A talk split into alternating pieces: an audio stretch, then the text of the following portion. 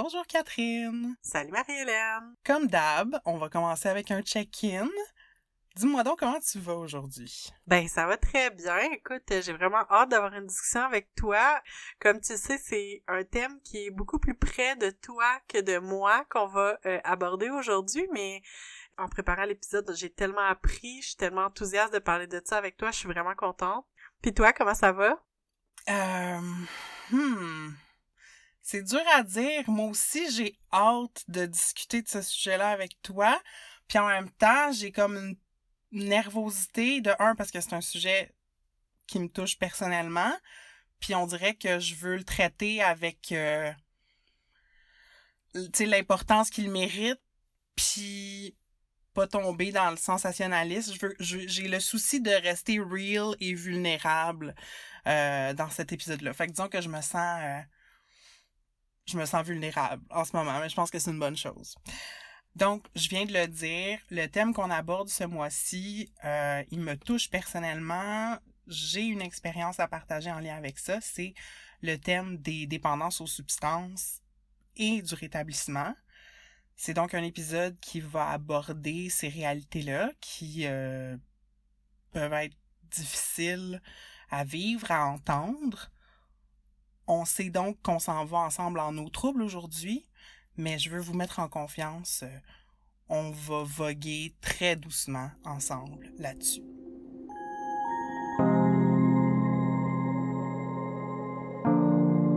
Vous écoutez Entre deux eaux, le balado où on nage entre la pataugeoire de la culture pop et les eaux profondes des feelings.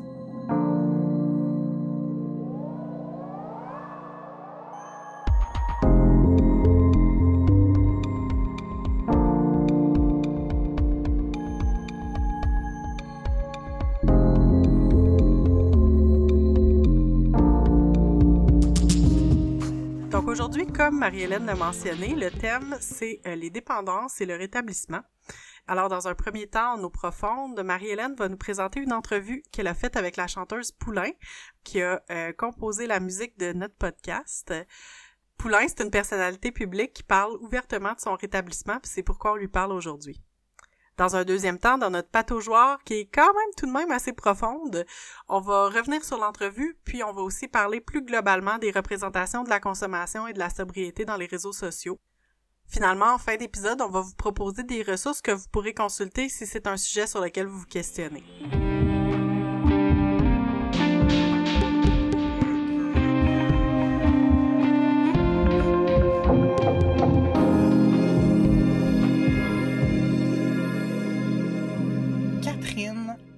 Je pense que on ferait bien de partir en donnant d'abord des définitions euh, des concepts dont on va parler aujourd'hui. Donc, premièrement, la dépendance. C'est quoi? J'ai trouvé une définition sur euh, le site de l'ACCID, qui est l'Association québécoise des centres d'intervention en dépendance. On dit que la dépendance, c'est lorsqu'une personne ne peut plus se passer de consommer une ou plusieurs substances sans éprouver de souffrance physique ou psychologique.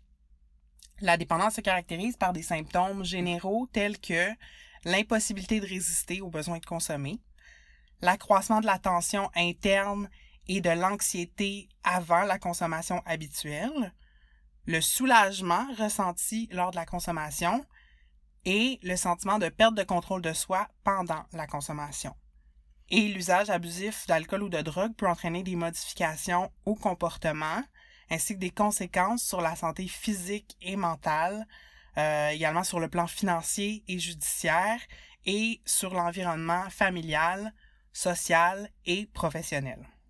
Je me permets de préciser en même temps que on ne parlera pas dans cet épisode de ce qu'on appelle les dépendances comportementales ce qu'on appelle en anglais, vous êtes peut-être plus familier avec le terme process addictions, euh, comme par exemple la dépendance au jeu, la cyberdépendance, l'hyperphagie, euh, parce qu'il y a des nuances entre euh, les dépendances peut-être plus, là j'utilise des gros guillemets, mais classiques, dépendance à l'alcool et aux drogues, et ces autres types de dépendances-là, ça nous prendrait plus qu'un épisode de podcast pour en parler correctement, donc voilà pourquoi on a choisi de se limiter un peu. Je voulais aussi donner une définition du rétablissement. encore une fois, ça se peut que des personnes dans l'auditoire soient plus familières avec le terme anglais qui est recovery. Dans le dictionnaire Larousse, le rétablissement, c'est simplement le retour à la santé. Hein. C'est pourquoi on souhaite un prompt rétablissement quand quelqu'un tombe malade. Plus précisément, dans le contexte de la dépendance, donc le rétablissement, c'est le fait de soigner sa dépendance, le fait de revenir à un bon état de santé, de retrouver l'équilibre physique et émotionnel suivant des troubles de consommation. Et c'est souvent un processus qui est autogéré, donc qui est entre les mains de la personne qui décide de se rétablir, bien que souvent euh, ça puisse se faire en partenariat avec un intervenant ou une intervenante ou autre professionnel de la santé.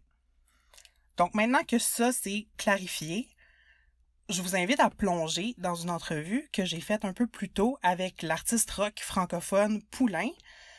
Poulain, moi, je la connais bien sûr comme musicienne, mais d'abord et avant tout, c'est une amie. Euh, c'est une personne qui chemine tout comme moi sur le chemin du rétablissement. Et c'est à travers ce choix de vie-là qu'on a en commun que je l'ai rencontrée. Et donc, c'est pour ça que je lui ai demandé d'être interviewée pour cet épisode d'Entre deux eaux, ce qu'elle a gentiment accepté. Donc, sans plus tarder, voici ma conversation avec mon amie Valérie Poulain, dépendante en rétablissement.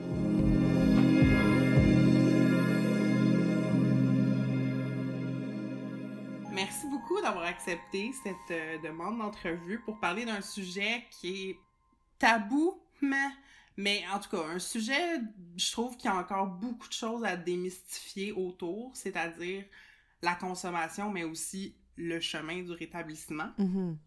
Puis justement, euh, qu'est-ce qui t'a amené, toi, dans ton cheminement, à prendre cette décision-là de te rétablir? Est-ce qu'il y a eu un élément déclencheur?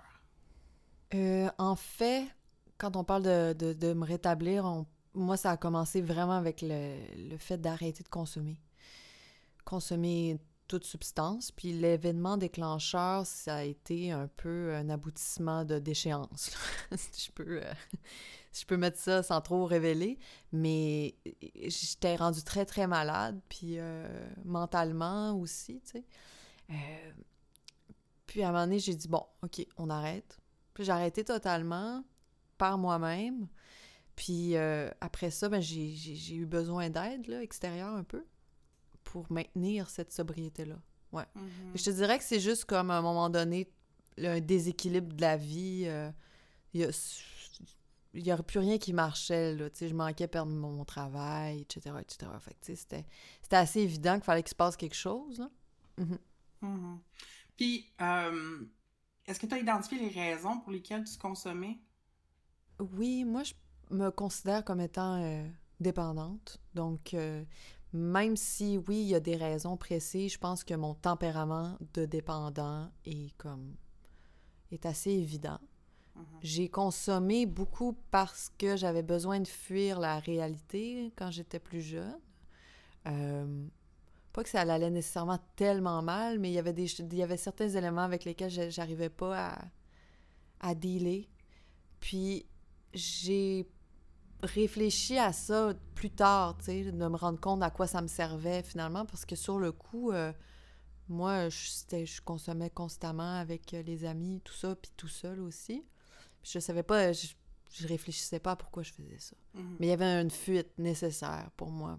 C'est un peu un moyen de médicamenter mon tempérament anxieux avec l'alcool. Euh, de m'échapper dans un autre monde en prenant de la, des, drogues hallucinogènes, etc. Hmm. Puis une autre question, parce que, tu sais, un des modèles qui fonctionne pour les personnes qui ont des problèmes de consommation, euh, c'est le modèle de réduction des méfaits, sais. Ben, en fait, il n'y a pas un modèle de réduction des méfaits, mais c'est plus une philosophie euh, qui dit qu'il y a des personnes qui vont choisir de continuer de consommer. Alors, mais comment ils peuvent le faire d'une manière sécuritaire ou de manière que ça n'aura pas trop d'impact négatif sur leur vie. Moi, j'aimerais savoir pourquoi toi, t'as choisi. T'es allé tout de suite vers un modèle comme d'abstinence, de sobriété complète. Qu'est-ce qui te parlait là-dedans? Euh, je pense qu'à la base, j'ai un tempérament quand même drastique. Mm. Euh, au sens où euh, c'est plus facile pour moi de faire le- quelque chose et son contraire que d'être nuancé. Ça, ça a changé avec les années, là, mais à la base, c'est un peu, je suis un peu comme ça. Et aussi parce que moi, j'arrive pas à être en paix quand je suis pas dans l'abstinence totale. Tu sais, je suis comme pas bien Mm. euh, dans la demi-mesure. Moi, je me considère personnellement comme étant vraiment dépendante, c'est-à-dire moi, quand je fume, je fume, quand je bois, je bois. Tu sais, c'est pas... euh, Non, je pense que c'est pour ça que j'ai décidé d'arrêter complètement, c'est parce que je suis pas capable. Mhm. Je suis pas capable de faire ça, moi, la réduction des méfaits, là, puis euh, contrôler, tout ça. Non, ouais, pas capable. Puis moi, je veux surtout parler du après. tu sais, de après cette décision-là qu'on prend d'arrêter de consommer, ça a l'air de quoi? Tu sais, je sais que tu fais partie d'un programme euh, de 12 étapes, puis tu sais, c'est basé sur... C'est une démarche spirituelle, tu sais, le- les, les programmes de 12 étapes s'affichent clairement comme tels, puis sont aussi basés sur l'entraide mutuelle, tu sais, fait qu'il y a comme une communauté autour de ça. J'aimerais ça que tu me parles de l'importance pour toi de faire partie d'une communauté comme ça, une communauté de personnes en rétablissement. Mais moi, j'ai vécu les deux. Hein. J'ai arrêté de consommer toute seule. euh, puis ça, ça a duré un an, en fait, où euh, je m'accrochais juste à ma, à, mon, à ma déchéance qui m'avait donné le goût d'arrêter. Je me disais, ah non, je retourne pas là, je retourne pas là. Puis à un moment donné, je me rendais compte que j'étais de plus en plus irritable, de plus en plus en colère. Puis, euh, en tout cas, tu sais, l'espèce de paradoxe étrange que quand je bois, je suis pas bien, quand je bois pas, je suis pas bien non plus. Fait que ça, c'est c'est mal foutu quand t'es là-dedans. hein. Mais moi, je voyais ça d'un très mauvais œil, hein, les meetings. Je comprenais Mm. pas du tout, du tout, du tout c'est quoi le, la trappe. En fait, je cherchais la trappe. je me disais, c'est une secte. euh, Ouais. C'est un... C'est quoi cette affaire-là qui pris au début, puis euh, les, les étapes, tout ça. J'étais très, très euh, dubitative. Euh, alors, je suis rentrée un peu à reculons, mais puisque j'avais pas d'autre choix, le seul choix qu'il y avait, c'était de boire ou d'essayer, donc j'ai essayé. Mm. Puis moi, en fait, ce qui m'a plu, c'est la liberté. Puis je pense que c'est pour ça que je suis restée. Parce que justement, j'avais peur que ce soit un peu sectaire, etc. Finalement, à force d'y aller, je me suis dit, OK, bon, il n'y a jamais le même la même personne qui anime. C'est pas Il n'y a, il y a pas de patron. a- T'es pas Mhm. obligé de... Tu peux t'en aller si t'as fait pas ton affaire. La seule chose qu'il faut que tu fasses, c'est que tu boives pas. Bon, moi, ça me va. Je vais faire ça, tu sais. Fait que euh, oui, ça a été... euh, je pense que la solitude puis la consommation, c'est ça qui fait que tu t'enfonces. Mm. Parce que dès que du moment que tu sais qu'il y a du monde qui sont là puis que tu fais confiance un peu, on dirait que c'est ça qui a fait que j'ai euh, j'ai pu parler, parce que moi, je parlais pas. Je parlais pas de, de mes problèmes, etc. Fait que ça a pris bien du temps, mais oui, la différence est notable, puis euh, je, je sens qu'il y a comme un- il y a une tribu, tu sais, il y a de Mm. l'entraide.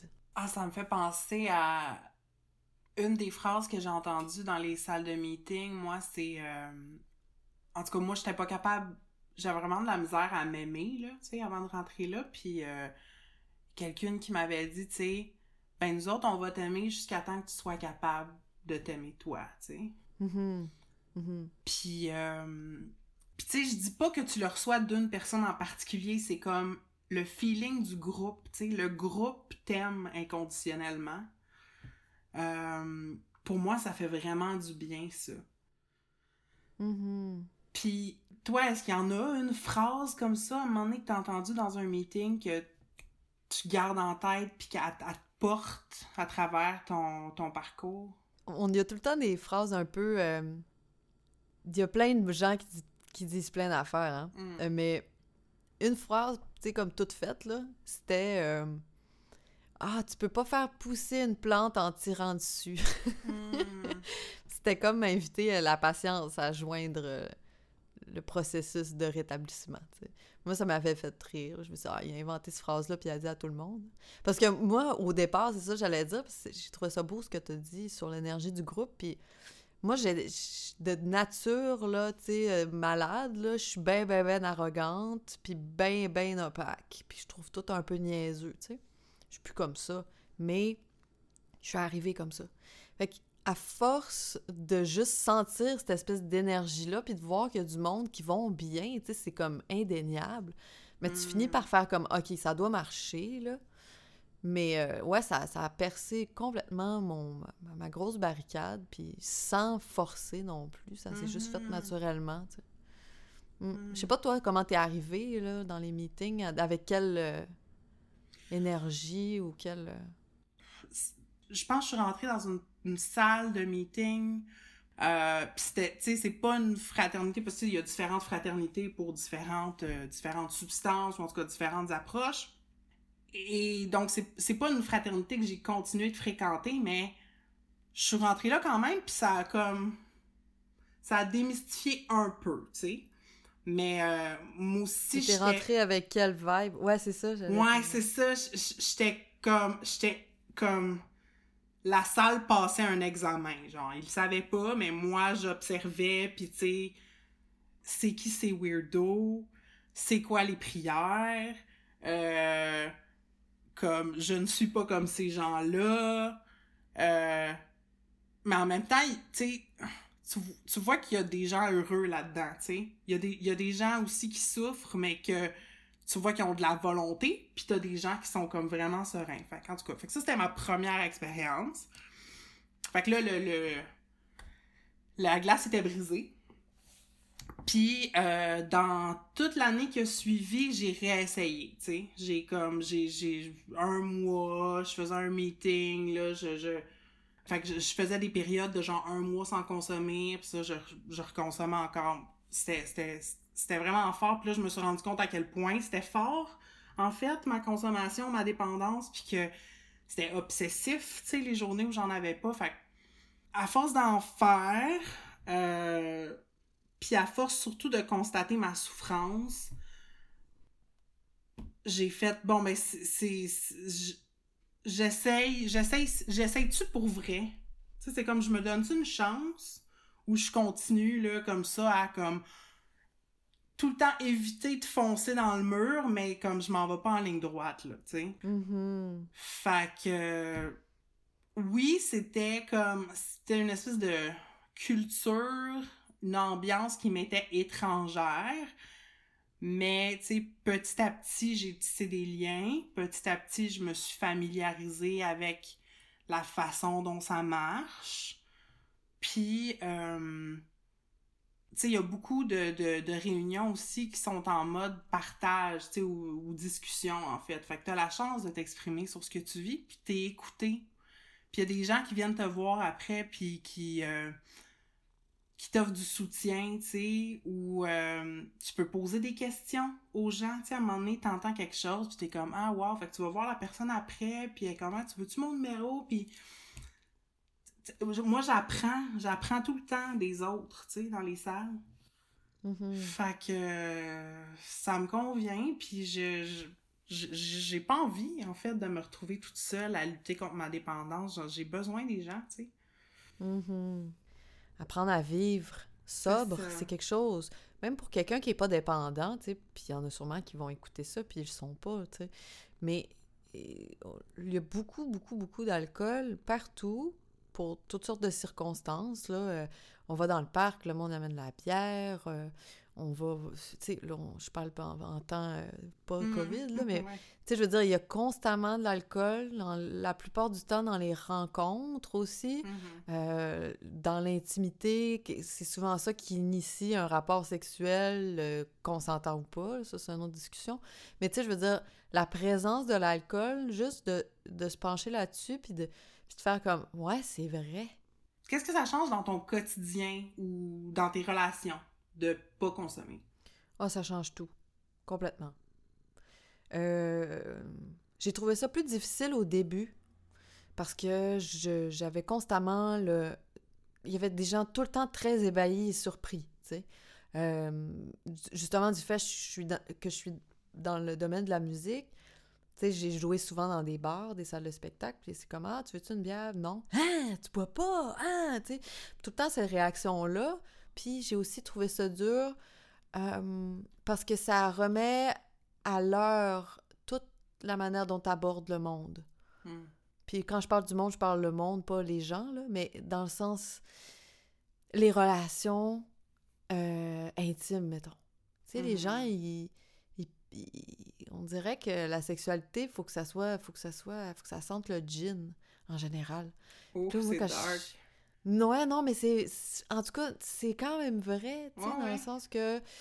Tu sais, de, de d'aller à la rencontre, de faire des dates. Tu sais, à jeun, moi, les premières fois j'ai fait des dates, puis que je disais au monde que je buvais pas, ils étaient mal à l'aise, là. Mm. J'étais comme, ah, mais faut que je boive pas, puis ta ta ta ta. Puis, tu sais, c'est pas du tout, du tout, du tout la même affaire, hein. Puis, euh, en amitié, non plus, c'est pas pareil, tu sais. Parce que t'es tout le temps conscient. Tu sais, c'est comme tout, tout change. Parce que t'as comme pas le choix de grandir. Tu peux plus Mhm. vivre dans une lubie, dans une bulle. T'es- T'es t'es là, t'es présent. Mhm. Tu peux pas t'enfuir. Ben, tu peux, là. Tu peux checker ton sel pendant 24 heures d'affilée, là. Mais je veux dire, tu sais, il y a quelque chose de vraiment hot. C'est hot. Mhm. Dans la création aussi, tu sais, c'est... Moi, j'avais très peur d'être plate, j'avais très peur de trouver la vie plate, tu sais. Il y a bien des fois que... Moi, j'ai arrêté de boire à 21 ans, tu sais, puis, puis j'allais me coucher à 10 heures, puis j'étais fatiguée, puis j'entendais les gens partir, puis marcher dans la rue, puis aller au bar, tu sais, puis je me disais « Fuck, je suis en train de manquer quelque chose, moi, là, là. » Tu sais, il y a des moments où j'étais comme « Ouais, je manque-tu quelque chose? » Non, ça me manque pas, finalement. Tu sais, moi, quand j'ai le goût d'aller danser, je vais danser, puis... euh, Mhm. mais euh, ouais, dans la création, ça m'a fait beaucoup plus peur. Ouais, de ne plus Mm. avoir ça, là. Parce que je pensais tout le temps qu'il fallait que tu sois pété, puis que tu souffres, puis tout ça, là, pour, Mhm. qu'on, pour créer. Là. C'est pas vrai, n'importe quoi. On dirait que la mélancolie, c'était familier. Ouais. Puis c'était comme, ah, ça fait partie de ma personnalité, là, de, d'être intense. Et de, Mhm. c'était comme... Il y a tellement de choses qui ont changé, c'est... C'est toujours impressionnant d'y repenser après. Mm, mm. T'as parlé, tu sais, de comment c'était venu changer tes relations, mais je voudrais savoir qu'est-ce que ça a changé dans ton rapport à toi? Qu'est-ce que tu dirais qui est le plus gros apprentissage que t'as fait sur toi-même depuis que t'es en rétablissement? Mm. Sur toi-même ou sur la vie, là? Le plus grand apprentissage? C'est dur, c'est dur de mettre un, un mot, mais je pense que c'est l'amour. C'est juste ça. Je sais, ça sonne vraiment kitsch, peut-être comme ça. Le plus grand apprentissage, c'est l'amour. mais mais c'est vrai. C'est vrai. C'est comme comment connecter spirituellement, comment connecter avec moi, puis comment connecter avec les autres dans l'amour, sais Hmm. c'est vraiment c'est ça que ça m'a appris euh, à faire puis ça sera jamais acquis je veux dire c'est toujours euh, c'est comme tout le temps juste le but mais il est inatteignable mais tu peux tu peux être pas loin là tu sais. Tu peux sentir son parfum là. Mais oui ouais c'est ça. C'est l'amour. C'est euh, c'est rendre c'est les choses qui valent la peine. Mm. ouais. Puis, Hmm. de façon peut-être plus pratico-pratique, là, pour les personnes qui nous écoutent, qui sont peut-être moins ésotériques que toi et moi, ça a l'air l'amour ça a l'air de quoi? Non, mais ça a l'air de quoi? T'es capable de me dire, comme concrètement, se connecter avec l'amour, avec un grand A, ça a l'air de quoi? Tu sais, ça passe-tu par la prière, mettons, par exemple, pour toi? Comment ça, ça passe comment? Ben, c'est sûr qu'il y a, il y a quelque chose par rapport à la foi, hein? Parce que moi, j'avais pas la foi.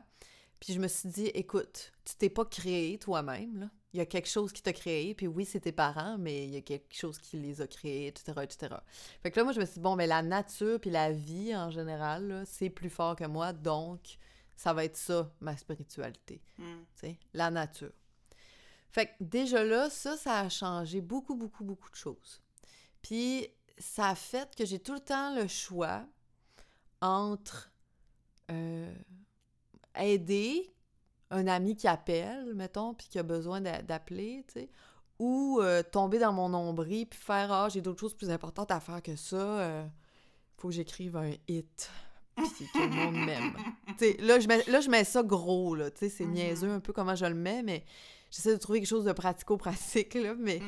c'est Ouais, plus... c'est- C'est juste que je, maintenant, je vois que j'ai le choix tout le temps de faire quelque chose qui va me mettre bien, vraiment, là, tu sais, comme...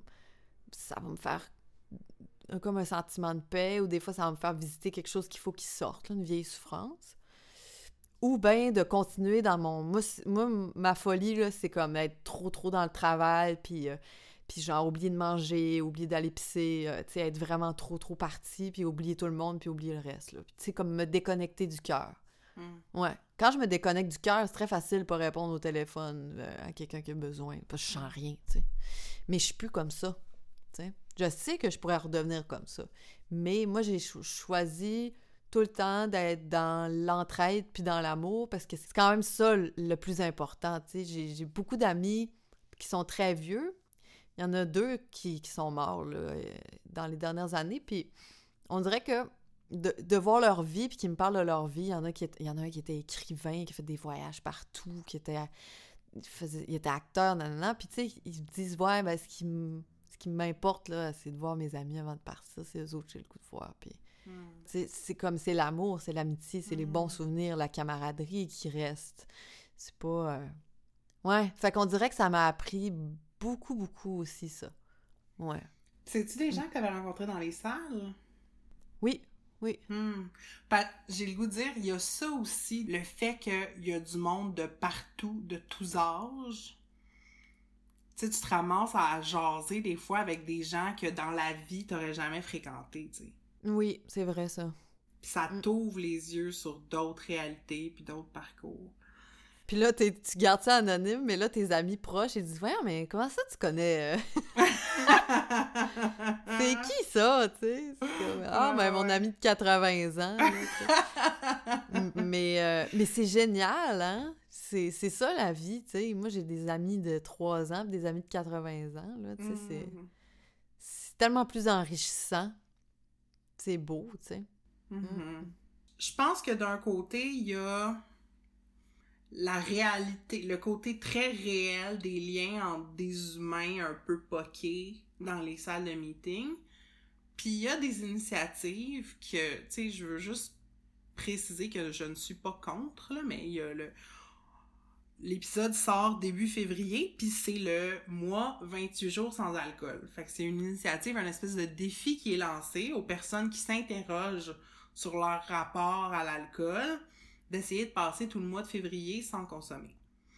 Fait que ça, c'en est une initiative, mais il y a aussi de plus en plus euh, des influenceurs, mettons, sobres. Euh, au Québec, j'en connais pas tant, mais je sais qu'il y en a aux États-Unis. Euh, Qu'est-ce Qu'est-ce que tu en penses de ces initiatives-là? Justement, des gens qui sont pas rattachés à des programmes spécifiques, qui sont pas là en train de faire de la promotion pour l'un ou l'autre des programmes, mais juste qui s'affichent comme publiquement comme des personnes qui consomment pas. Ça te fait vivre quoi? Ben moi, je, trouve que c'est bien, en fait, parce que euh, il, il en faut, hein, parce que les personnages publics puis les gens plus connus, si- veut, veut pas, ils donnent des exemples. Même si, tu je veux dire, c'est irrationnel de dire qu'un acteur ou un humoriste devrait agir ex- exemplairement, c'est impossible. Mais n'empêche que s'ils servent de leur voix pour dire ah ben moi je consomme pas ben ça se peut que ça tombe dans plusieurs oreilles tu sais. Puis là ils vont faire comme puis là il y a beaucoup de paires d'oreilles là-dedans qui ont des problèmes de consommation puis qui tripent sur le comédien qui fait des jokes. Fait que là ils font hein il boit pas lui? Mhm. ah ok puis il est drôle puis il a du fun. Tu sais tu comprends? C'est comme Mhm. moi, comme je suis pas, euh, j'ai peut-être pas la même audience, mais quand même, j'ai souvent parlé de ça, c'est pour ça aussi que j'ai accepté de le faire avec toi, tu sais, pour euh, et Catherine. Euh, puis de parler aujourd'hui, c'est juste parce que je trouve qu'il y a tellement d'idées reçues sur la création, puis justement sur le rock. Je fais quand même beaucoup plus de rock que, que, que de, que de baroque. Haha, Quelle blague. Mais je veux dire, c'est- je fais du rock, tu sais, puis l'idole rock est tellement désuète, là, dans le sens de genre, Mhm. on se détruit, on baise, puis on s'en rappelle plus le lendemain, là. Tu sais, c'est comme... Pour moi, c'est pas ça, le rock. Le rock, c'est d'être dans le moment présent, puis d'être dans l'urgence de, de dire, puis, puis d'inviter les gens à, à se sentir vivants, là, tu sais, c'est ça. C'est le dan- c'est ça, ce danger-là, qui est intéressant. Puis moi, je trouve ça important d'en parler, parce que ça fait partie de ma démarche. Puis je pense qu'il est à peu près temps qu'on arrête de trouver ça cool du monde qui cale du Jack Daniels. Parce que veut, veut pas, c'est ça l'envoie un message de Ah, c'est cool. Puis c'est souvent les jeunes qui pognent aussi là-dessus. Il en faut des nouveaux modèles. Mm. Je pense que même, je, je vais dire quelque chose, puis ça va, ça va l'air con, mais même si c'est pas tout à fait sincère, mettons, l'influenceur, il fait ça Mm. juste parce que c'est le mois sans alcool, puis euh, il s'est fait payer un commandite de bière sans alcool, là, n'empêche que ça promouvoit quelque chose de quand même bien, tu sais. Mm. Fait que, tu sais, bon, OK. My God, hey, ça fait euh, ben ça, ça fait un bout qu'on jase. Euh, avant qu'on qu'on mette fin à l'entrevue, y a-tu une dernière chose que que t'aurais envie de dire? Euh, je te, je te laisse le, je te laisse finir. À toi qui écoutes. Je vais prendre ma belle voix suave. Non, mais à toi qui écoutes, si ça te fait réfléchir, ne serait-ce qu'un peu, prends le temps de respirer dans ton ventre puis savoir qu'est-ce que ça te fait vraiment. Peut-être que toi, t'as pas besoin de boire ou d'arrêter de boire. Je pense que c'est une question importante à se poser en 2021. tu sais, Le rapport à la consommation. Que ce soit quelqu'un qui est dépendant comme moi puis qui n'était pas capable de vivre ou euh, autre, je pense qu'il faut se poser la question. Est-ce que j'en ai besoin? Est-ce que c'est trop? Est-ce que je bois parce que ça me tente ou parce que je suis pas capable de Mm. vivre sans? Un genre de, de petit questionnaire. Je pense que tout le monde devrait faire ça, ouais. Hmm. Mhm. Merci d'avoir accepté de parler avec moi aujourd'hui, Valérie. Merci beaucoup pour ta générosité. Mais ça fait plaisir. Merci de m'avoir invité.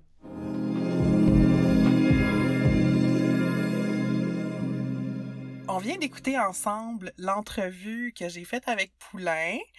Puis je suis curieuse, Catherine, d'entendre tes réactions suite à cette conversation.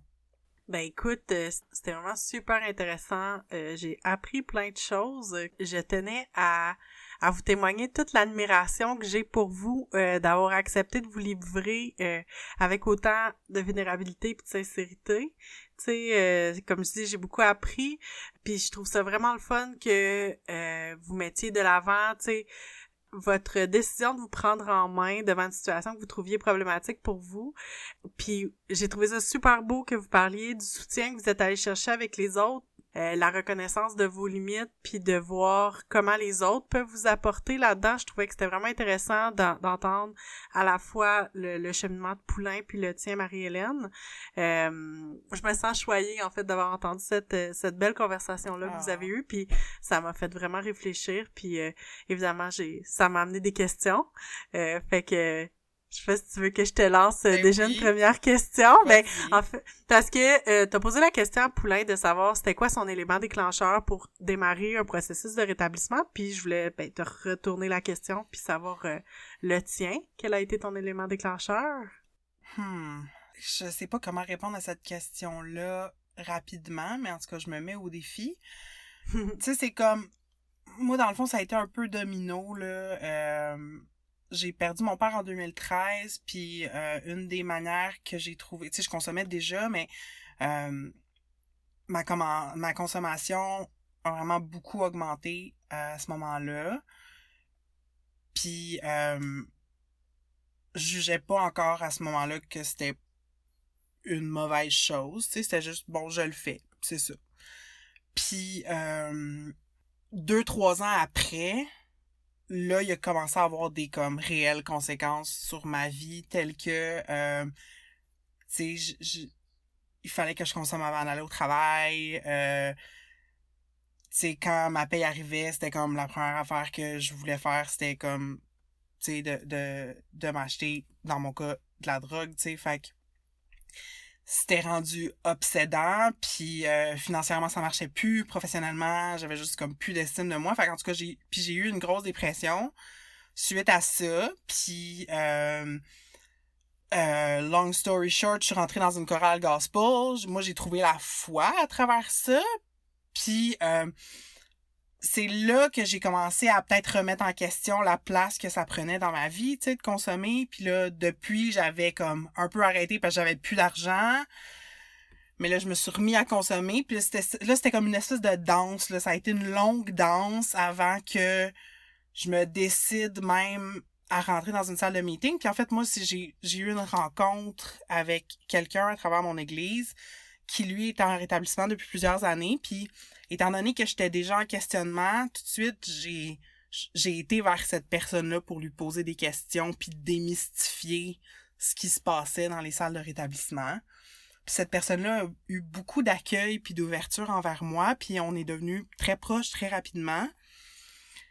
Puis c'est comme au fil de conversation avec cette personne-là, cette personne-là me demandait mais pourquoi, tu sais, pourquoi tu consommes, euh, tu sais, qu'est-ce que ça t'apporte, puis euh, a toujours laissé la porte ouverte en fait à ce que je l'accompagne dans une salle de meeting, puis à un moment donné j'ai fait, ben oui, je veux l'essayer, tu sais, puis j'en parle un peu dans l'entrevue que là suite à ce premier meeting là, ben là ça, encore là ça a pris du temps, tu sais, fait que c'est ça a été je veux positif je vais utiliser positivement le mot sournois mais tu sais ça, ça s'est fait un peu sournoisement euh, puis quasiment un peu malgré moi tu sais au début. Puis à un moment donné là j'ai comme choisi consciemment de me rétablir. Puis ça c'est depuis 2017 t'sais.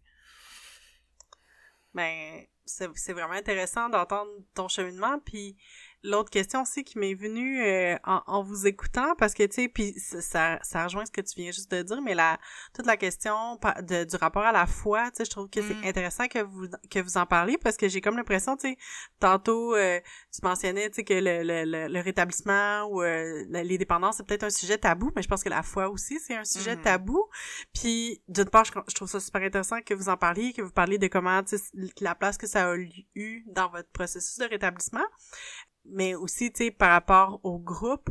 Puis la, la question qui me vient aussi par rapport à ça, c'est, je vais te poser la question à toi, euh, Marie-Hélène, est-ce que toi, tu as aussi pris des démarches euh, avec des tu sais, des chemins, disons, plus de santé traditionnelle, par exemple, avec des professionnels de la santé, professionnels de la santé mentale, parce que, tu sais, je vois vraiment beaucoup euh, tout le soutien tu sais de, de, du côté euh, de la foi puis des groupes de soutien qui sont plus par les pères puis je me pose la question euh, tu sais c'est quoi la, la place de des professionnels de la santé par exemple qu'il y aurait eu dans hmm. dans ton cheminement? Ben c'est ça. Donc je vais parler de mon cheminement à moi. Oui, oui, c'est juste c'est mon histoire. Mais euh, moi c'est pour ma dépendance spécifique là moi je suis pas allée chercher de l'aide euh, professionnelle pour ça. Mais j'ai reçu de l'aide avant et après pour d'autres choses, par exemple. Tu sais, mm-hmm. quand je parlais de ma dépression en 2015, comme, tu sais, je me suis pointée à plusieurs urgences psychiatriques, comme, mois après mois, jusqu'à temps que finalement je reçoive des soins. Puis là, j'ai, tu sais, j'ai reçu, après ça, j'ai été médicamentée pendant un certain temps. Fait que, tu sais, pour ma dépression, je suis allée chercher de l'aide. Puis tranquillement, en me remettant de ma dépression, ben là, j'ai été assez euh, stable, forte pour regarder ma consommation puis dire ouais ok peut-être que j'ai envie de changer ça et mm. suite après à cette décision là d'arrêter de consommer puis à la Poulain en parlait tu sais la plus grande lucidité que ça amène dans plein de sphères de ta vie mm-hmm. ben moi ça m'a amené à questionner mon rapport à mon corps puis à mon alimentation Mm. Puis euh, j'ai pris, tu sais, dans les premiers mois que j'ai arrêté de consommer, j'ai pris la décision d'aller consulter une nutritionniste euh, en alimentation intuitive pour me rétablir de troubles alimentaires, tu sais, puis mm. comme guérir mon, mon image corporelle, puis mon rapport au mouvement. Fait que, tu sais, moi, je considère que tout ça fait un peu partie de la même trame, mais tu sais, c'est comme un bloc qui, qui, qui se build par-dessus un autre bloc, mais c'est pas des choses qui sont comme explicitement connectées en même temps, tu sais. Ouais, ouais, ouais, je comprends. Mais c'est super intéressant de d'entendre ta démarche. Est-ce que tu voulais ajouter d'autres choses par rapport à des choses que vous avez discutées dans, dans l'entrevue, puis... Euh? En fait, je pense que je voudrais dire... Euh, on va mentionner des ressources là en fin d'épisode, mais tu sais, s'il y a des personnes dans l'auditoire qui se sentent confortables de nous écrire euh, pour poser des questions par rapport à ça, moi je suis ouverte à répondre là, je vais répondre au courriel pendant le mois de février, puis euh, sentez-vous à l'aise de nous contacter pour nous poser des questions, puis ça va rester dans la confidentialité. Puis on n'est pas des experts, c'est ça aussi que je veux dire. oui. Nous ne sommes pas des professionnels de la santé. Non, c'est ça. Fait que là, tu sais, on est en deuxième partie euh, de notre épisode, donc euh, évidemment qu'on a plongé en eau profonde en première partie avec l'entrevue, euh, mais là, en fait, pour la partie plus pataugeoire, on avait envie de, de s'intéresser un petit peu rapidement à, ben, en fait, des représentations de la sobriété puis de la consommation notamment dans les réseaux sociaux. puis ben, j'aimerais savoir, Marie-Hélène, toi, qu'est-ce que t'en penses du défi 28 jours sans alcool? Hum je pense que j'ai pas une opinion arrêtée sur la chose parce que, tu sais, je veux dire, j'en suis pas vraiment, là, des mois des influenceurs euh, sobres. J'en ai pas trouvé qui me parlaient tant que ça. Il y en a quelques-uns que j'ai suivis pendant quelques mois, quelques semaines, puis je me tannais, tout ça. Fait que, tu sais, c'est pas... Euh, le discours des influenceurs sobres, euh, présentement, moi, c'est pas quelque chose qui, qui, me, qui me fournit quelque chose. Tu sais, ça m'apporte rien à moi présentement. Ça va peut-être changer. Euh, puis, tu sais, je, constatais aussi que autour de moi, je, me rends compte des fois ça énerve certaines personnes. Fait qu'en tout cas, j'étais prête à être plus critique de ça. Puis après ma conversation avec Poulain, je suis comme, ben oui, tu sais, c'est pas grave.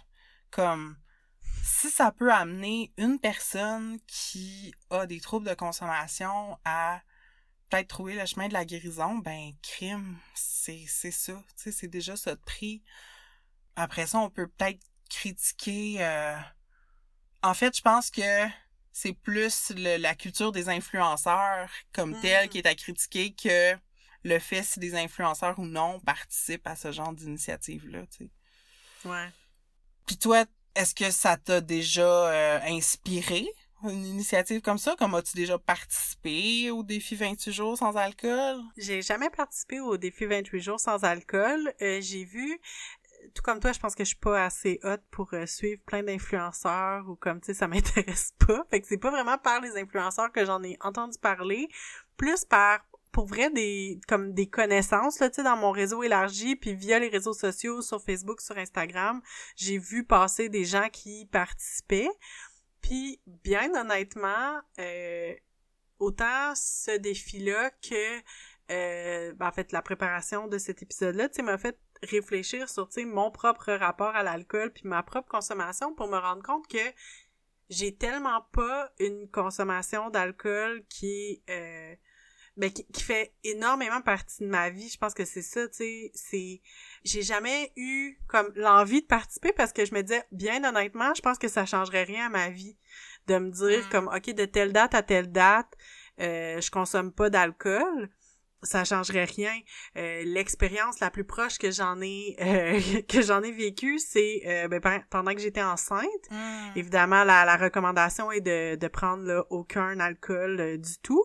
Puis j'ai vraiment pas trouvé ça difficile. Tu sais, je dirais peut-être, tu sais, le soir de Noël, euh, je me suis dit, quand tout le monde prenait un verre de vin, je me suis dit, ah, j'aurais peut-être aimé prendre un verre avec eux, mais en même mm. temps, c'est comme si j'étais comme bof, c'est pas grave, je m'acheter, je m'achetais de l'eau pétillante euh, aromatisée, puis même à ça, je suis comme je vais boire de l'eau. Euh, ça tu ça me dérangeait vraiment pas. Fait que c'est pour ça que le, le, le, mois de février je me suis jamais dit ah oui je vais essayer le défi parce que je pense sincèrement que ça changerait rien. Puis là tu sais le fait que tu sais ça fait euh, presque un an qu'on est en pandémie euh, sais, je me rends compte que ma consommation d'alcool est plus liée à comme quand je suis avec des amis, quand on va souper, quand on va, on sort dans un bar prendre un verre ou quelque chose de même, tu sais, est plus circonscrite dans des événements vraiment précis, puis que c'est très rare que je vais en consommer par moi-même ou avec mon chum à la maison, fait que je me dis comme c'est ça, ça fait juste pas partie de ça fait juste pas partie de mes habitudes puis dans un sens je me dis ben Colin euh, c'est cool comme que je me rends compte que hmm que c'est pas un problème là tu sais mais en même temps ça m'a mm-hmm. vraiment ouvert les yeux puis je pense que je tu sais je, je l'étais déjà sensible à tu sais justement autant euh, la, la consommation d'alcool ben puis aussi de drogue je dirais puis encore plus depuis que le cannabis est légalisé tu sais sur les réseaux sociaux euh, je pense qu'on voit vraiment beaucoup de monde qui euh, tu sais, je pense que je le vois, la, la consommation qui est quand même relativement banalisée sur les réseaux sociaux, des choses comme ça. Puis je me dis, ben, tu sais, moi, j'ai pas un problème, puis ça me gosse un peu, là, fait que... Hmm. Je sais pas si toi, c'est quelque chose qui, qui te dérange, là, mettons, là, mais... Ben, c'est... Non, je dirais pas que ça me dérange, mais c'est juste que étant donné que ça fait plus partie, tu sais, de mon quotidien, ben c'est juste t'as l'impression tout le temps d'être comme de l'autre côté d'une vitrine, comme outside looking in, tu sais, je je suis plus dans dans la culture de boire pour lubrifier mes interactions sociales, fait que, Mhm. De facto, je me tiens plus avec des gens qui Mhm. euh, consomment régulièrement non plus parce que tu sais puis on s'entend là, je suis capable d'être avec des gens qui boivent là, mais qui se torchent, ça m'apporterait rien, tu sais. Ouais, ouais, ouais. Mais je suis bien capable dans un 5 à 7 mettons après le travail encore une fois hors pandémie, tu sais d'être avec des gens qui ont comme deux trois verres puis je suis pas trigger puis ça va très bien puis je suis capable d'être tu sais d'avoir du fun avec avec les gens.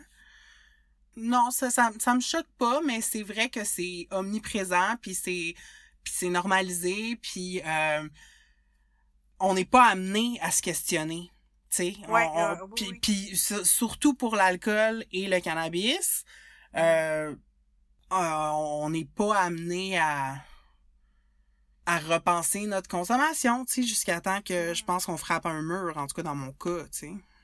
Ouais. Puis en même temps, l'autre pendant ça, c'est ça que je voulais nommer, c'était que euh, j'ai l'impression, par contre, comme je disais, tu sais, je, je suis pas plein d'influenceurs, fait que c'est pas nécessairement des influenceurs, mais comme tu sais, des personnes dans mon réseau que je vois poster des choses par rapport à leur propre sobriété, euh, soit d'alcool, de, drogue et ou autre. Tu sais, je trouve ça intéressant que j'ai l'impression qu'autant je vais voir des posts très euh, tu sais banalisés ou ben normaliser en fait la consommation dans des euh, dans des périodes qui sont plus difficiles. là, Tu sais, il y a eu plein de jokes de, de SAQ en pandémie ou des choses comme ça. Euh, mais je me rends compte que, tu sais, j'ai l'impression que les gens parlent de plus en plus de leur non-consommation d'alcool ou, tu sais, show off leur bière sans alcool, font comme « Hey, c'est cool, je bois une bière sans alcool. » Mais c'est ça, fait que je me demandais, toi, tu as un regard que t'as eu ou... euh, Est-ce que t'as l'impression que la sobriété est plus discutée ou est plus visible sur les réseaux sociaux? Mm. Et ensuite, est-ce que tu trouves que c'est une performance, puis euh, ce que tu en penses? J'ai pas l'impression que j'en vois tant que ça. Mm. Euh, Puis c'est peut-être que je parlais tantôt de ah, ok voir des gens qui consomment ça m'est devenu étranger. Inversement la sobriété l'abstinence ça m'est rendu familier fait que je le remarque moins tu sais. Puis je le sais que j'ai des personnes dans mon réseau euh, plus ou moins proches qui ne consomment pas qui en parlent pas tout le temps mais qui en parlent des fois quand ils célèbrent un anniversaire par exemple tu sais. Puis euh, je suis juste fière d'eux tu sais. Puis sinon, euh, encore une fois, je remarque que j'ai des personnes autour de moi que ça dérange, tu sais, c'est comme, c'est quoi cette mode? Puis là, il est tout... récemment, il y a des bars sans alcool aussi qui ont ouvert, puis en tout cas, tu sais, on dirait que je suis beaucoup juste, tu sais, dans ma vie, si quelqu'un m'énerve sur les réseaux sociaux, j'arrête de le suivre, Ouais. point. Tu sais, que ça Mhm. soit par rapport à la sobriété ou autre chose. Fait que, tu sais, je, je m'expose pas à des gens qui me gossent. Fait que c'est peut-être juste que je choisis, tu sais. euh, je fais preuve de discernement dans qui euh, je suis. le temps passe vraiment vite, euh, mais on voulait absolument prendre une dernière partie pour parler, euh, vous proposer des pistes si vous cherchez de l'aide ou si vous voulez avoir plus d'informations sur les dépendances, sur le rétablissement. Fait que au retour de la musique, on se lance là-dedans.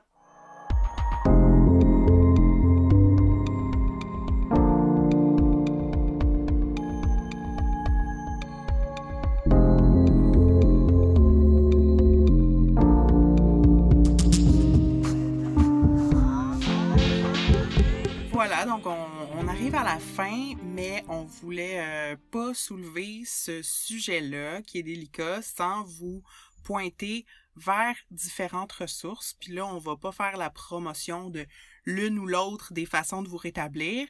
C'est juste euh, différents sites web où vous pouvez aller vous informer, puis euh, éventuellement téléphoner à quelqu'un pour obtenir de l'aide. Euh, premièrement, la ligne gouvernementale euh, drogue, aide et référence. Il y a aussi, bien sûr, les deux grandes fraternités anonymes, à savoir Alcooliques Anonymes et Narcotiques Anonymes. Puis peut-être que pour les femmes qui nous écoutent ou euh, les personnes LGBTQ, il y a des fois des réunions spécifiques pour certaines communautés. Il y a aussi, je pense, des fois des réunions réservées aux hommes. Donc, en tout cas, à vous de voir là, si vous vous sentez à l'aise d'aller dans ces réunions-là, de trouver celle qui vous convient. Il existe aussi un autre programme qui est différent des fraternités anonymes parce que c'est pas basé exclusivement sur l'entraide euh, par les pairs. Il y a comme toujours un intervenant euh, qui euh, lead les discussions, mais c'est un programme qui s'appelle Smart Recovery. Je crois que c'est parti aux États-Unis, mais il y a des groupes au Canada. donc ça aussi, on va mettre l'adresse du site de Smart Recovery dans les notes de l'épisode. Puis, pour terminer, euh, il y a deux blogs vers lesquels j'ai envie de vous diriger. C'est deux blogs en anglais, mais euh, j'ai souvent trouvé des articles très intéressants euh, sur ces deux sites-là. Le premier, c'est The Temper, qui est un site qui est comme commandité par un centre de rétablissement aux États-Unis, mais sur le site comme tel, c'est vraiment comme différentes perspectives sur le rétablissement, de la part de personnes qui ont choisi le chemin des douze étapes, mais pas toutes. Ça parle aussi de troubles alimentaires, sais, c'est vraiment là, le dépendance au sens large. C'est très intéressant, puis ça met de l'avant surtout la perspective des femmes et des personnes non binaires. Alors, beaucoup d'articles qui, moi, m'ont fait du bien là, de lire, euh, puis qui peuvent démystifier leur établissement. Puis même chose pour un autre site, mais là, je qui est peut-être plus... Euh, qu'une audience peut-être un peu moins nichée, mais ça s'appelle The Fix. Puis encore là, c'est un blog avec plusieurs textes de personnes en rétablissement euh, qui à la fois parlent de leur parcours ou des fois vont questionner peut-être des façons de faire ou tu sais euh, c'est tous des humains hein, qui sont dans ces programmes-là, surtout quand on parle des 12 étapes, c'est des programmes qui sont non professionnels. Donc, tu sais, c'est c'est des gens, on va dire, ordinaires qui euh, s'occupent de ça. Et tous les problèmes qu'on retrouve à l'extérieur des salles de meeting se retrouvent là aussi. Fait que, tu sais, euh, je veux pas faire peur à personne, mais tu sais, ça existe du harcèlement, tu sais, dans les salles de rétablissement. Fait euh, des personnes qui parlent ouvertement de leur expérience par rapport à ça, puis comment spotter les abuseurs, tu sais. Euh, mais bon, pas juste, là, je veux vraiment pas euh, ramener le rétablissement à cette question-là uniquement, mais en même temps, c'est une réalité. Donc, The Temper, The Fix, si vous voulez lire puis en savoir un peu plus. C'est merveilleux.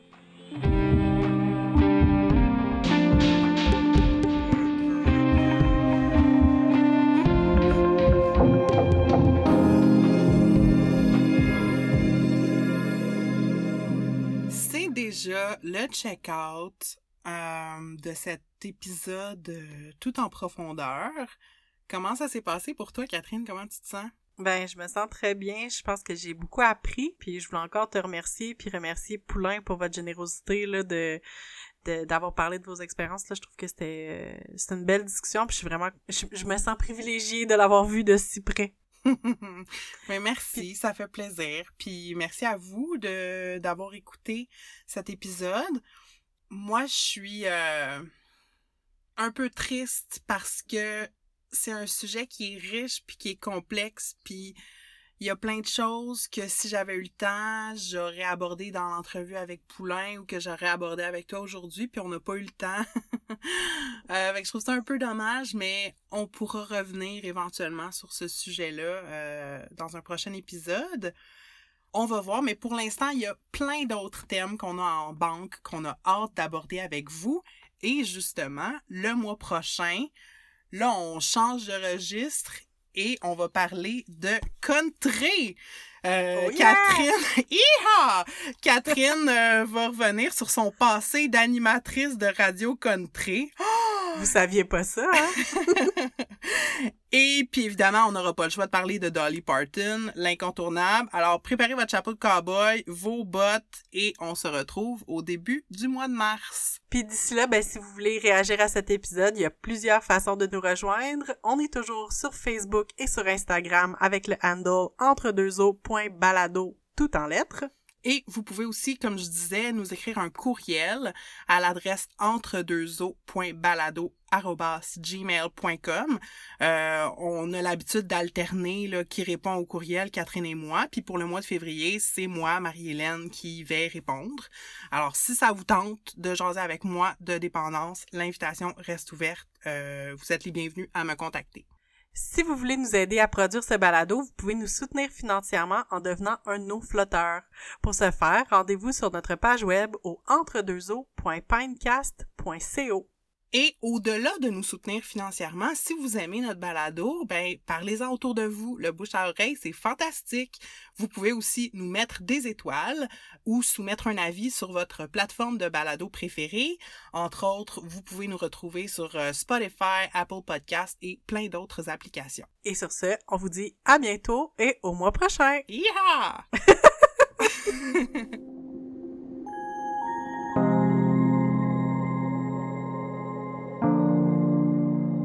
Ce balado est produit, animé et réalisé par Marie-Hélène Larochelle et Catherine Ploufjeté.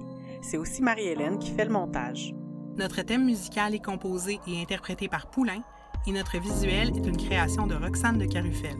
Nous avons enregistré cet épisode chacune chez nous, moi Catherine à Québec, sur des terres qui font partie du territoire traditionnel non cédé des Hurons-Wendat.